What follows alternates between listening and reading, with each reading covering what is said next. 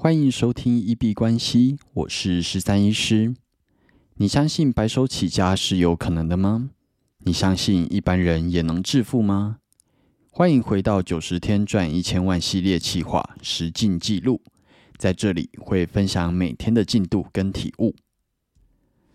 那这个开场白其实只打算用在九十天挑战了，所以应该是录一百零一集到一百九十集就差不多结束，应该就不会再用这个开场白。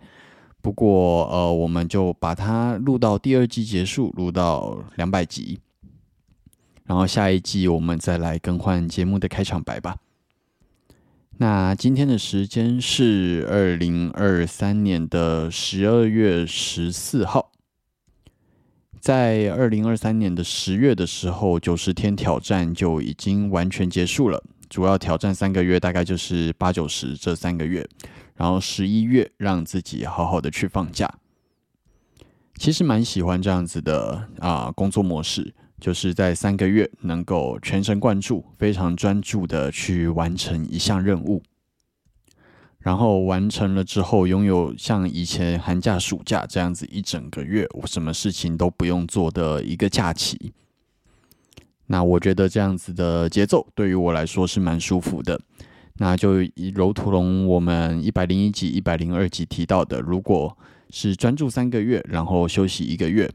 那你其实一年里面是可以完成啊，这样子四个月为一个周期的话，你一年里面是可以完成三个周期、三个九十天挑战。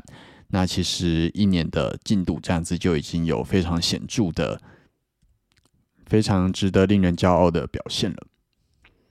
那我在这九十天挑战的过程中，其实每天都有在写日记，除了把。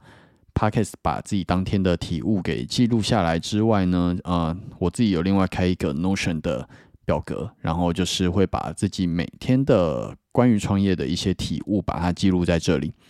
那在九十天，呃，一百九十集有对于这九十天挑战做了一些检讨，还有整体的想法。那今天一百九十一集想要稍微做一点补充。就是把这些体悟来跟大家做分享。那如果这些体悟里面有一两句话能够啊打到你，或者是做出啊让这个世界有一点点改变，其实我觉得就算是这个节目很大的一个呃初衷的达成了。那这个想法本来是想说冷静一下，休息一个月再来讲。结果，呃，一不小心就拖了一个半月，到现在已经，呃，距离九十天挑战已经又过了四十五天。那真的要小心拖延症这件事情，有时候拖到说就是九十天挑战完的那个悸动、那个心情的，呃，一些体悟都已经完全不见了。然后还好当初有做笔记。那今天就是来把这样子的日记来跟大家做分享，但是就是下次还是要提醒说自己不要太爱拖延，早点把这件事情做完。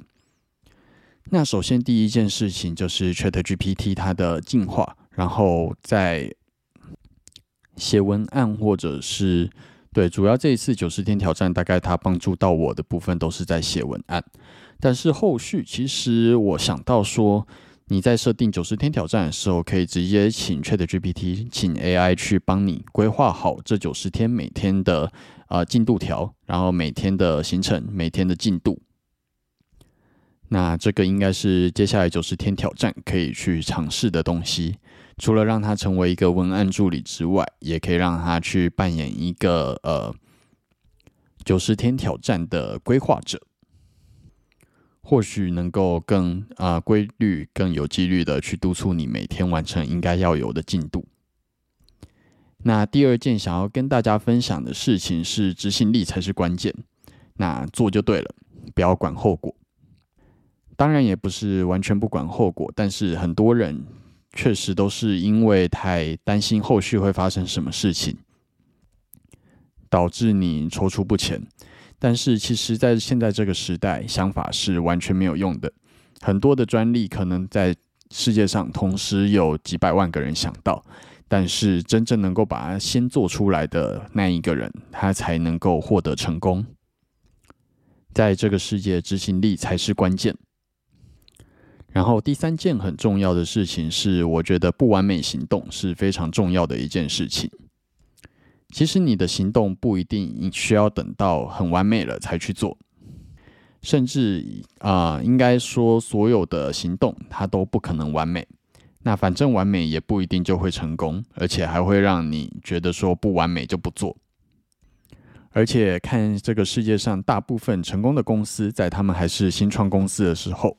推出来的东西也不是完美的，或者有可能它在当下是完美的，但是在过三年五年之后，新的科技出来，它就并不是完美的，所以才会说世界上并不会有真的完美的事情。那与其你一直去追求完美，不如就是先行动，先做了再说。那二三点基本上都是先行动再说的一个很重要的概念。然后第四件事情。是关于在还没有什么钱的时候，你要去累积资产。那在前几集节目里面也有提到这个观念，就是省钱它是没有办法致富的。但是省钱难道就不重要吗？不对，但是它的重点是在于在前期能够去帮助你去累积致富的本金。省钱没有办法致富，但是可以帮助你在前期去累积致富的本金。这个的意思是说，假如说你一辈子都在做省钱，但是没有想要去赚更多的钱，基本上你也不可能，因为你每天省下一杯咖啡的钱，将来就成为啊一个亿万富翁。然后第五件事情，呃，今天分享的最后一件事情，先录到这边，然后我们下一集再来跟大家分享，不然这集节目可能会超级长。那就是在做这样子的九十天挑战的时候，或者是你在做任何一件事情，其实有很两个很重要的关键。第一个是专注，第二个是坚持。真的不要一直分心。如果你没有办法专注坚持在一件事情上面，真的会几乎没有办法获得成功。我觉得。那关于这一点，我觉得有一点是之后会需要去做到改进的。那就是呃，我当初是想要用 p o c k e t 跟 Twitter 还有 Instagram 来记录下整个九十天挑战的记录，因为我觉得它是一个很棒的成长历程。那在第一个挑战，我们也确实这样子做了，然后也记录下来了成长历程。但是我觉得在每天 po 文或者是每天录 Podcast，其实真的会一直影响，一直让你在创业这条最重要的事情上面一直分心。虽然目标是去记录挑战，但是为了呃节目时长，我觉得只有只有如果只有两三分钟，真的蛮难看的。所以为了节目时长，我都还是一天会花蛮长的时间去思考，要想什么样子的东西来讲。所以如果去做下一个九十天挑战，那之前已经记录过，记录下这些心境了。那呃，后续可能就比较不会特别去做记录这件事情，只会每天去做反思跟觉察，然后真的专注在创业应该要做的事情上面。